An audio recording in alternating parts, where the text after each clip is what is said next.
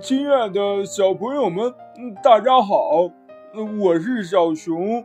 嗯，我今天拔牙了。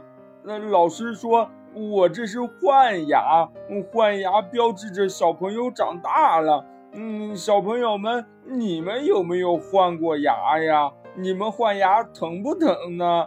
嗯，今天呢，就让金德哥哥给你们讲一讲我换牙的经历吧。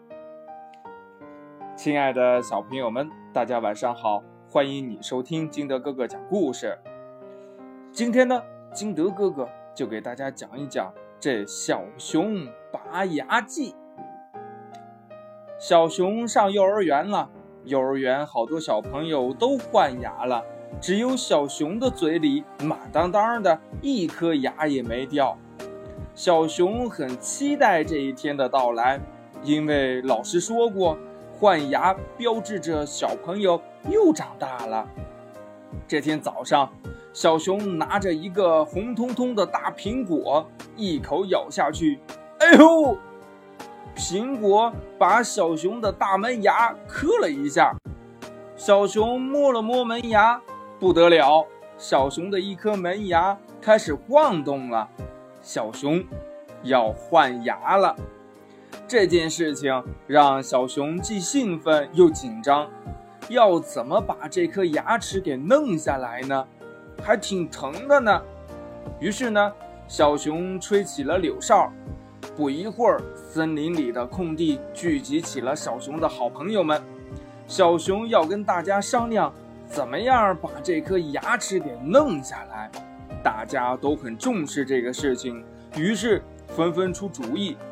小猪哼哼唧唧地说：“嗯，我第一次呃掉牙的时候，正在吃糖浆。嗯，我想牙齿是不是喜欢糖啊？我吃着吃着，牙齿嗯咕噜咕噜就跟着糖浆一起滚到肚子里了。”小熊一听，真是个好主意。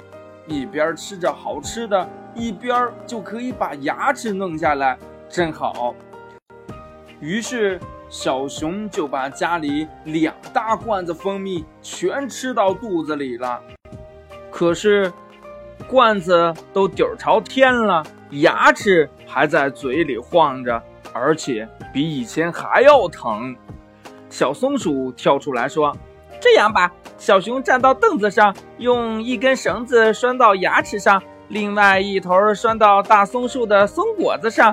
我们数一二三，你就往下跳，这样牙齿就会被拽掉了。于是呢，小熊就站到了椅子上头，头上直冒冷汗，腿老打哆嗦，小凳子也咯咯的响。大伙儿一起喊了十次一二三，小熊。还是站在凳子上。这时候，小猴子急了，飞起一脚踢翻了小凳子。小熊从凳子上滚到了草坪上。你猜怎么着？牙齿呀，还是没有掉。松果呢，却被从树上扯了下来。小熊惊魂未定，刚要把绳子取下来，小狗大喊一声：“哇，不要紧！”把绳子拴到我的尾巴上，你坐在那儿不要动，我向前跑，牙齿就会被扯下来了。大家七手八脚把绳子从松果上解下来，拴到了小狗的尾巴上。于是，大森林里上演了这样的一幕：小狗飞快地在前边跑着，小熊紧随其后，穿过草坪，越过小水洼。平时肚子大大、走路摇晃的小熊，这个时候却灵活起来。森林里所有的动物都看得目瞪口呆。最后，他们实在跑不动了，都趴在了草坪上。大家围着他俩直叹气。眼看太阳就要下山了，牙齿还是没有掉，怎么办呢？小熊看到小狗和大家为自己付出了那么多，牙齿还在嘴里，真是过意不去。这时候，小猫咪拿了个老虎钳子过来，看来只能这样了。大伙儿把小熊摁住，小熊想挣扎，但是没有力气，它只能咬住嘴唇，不让眼泪往下掉。奇怪的是，在大家把小熊的嘴扒开的一刹那，牙齿掉了。哦耶！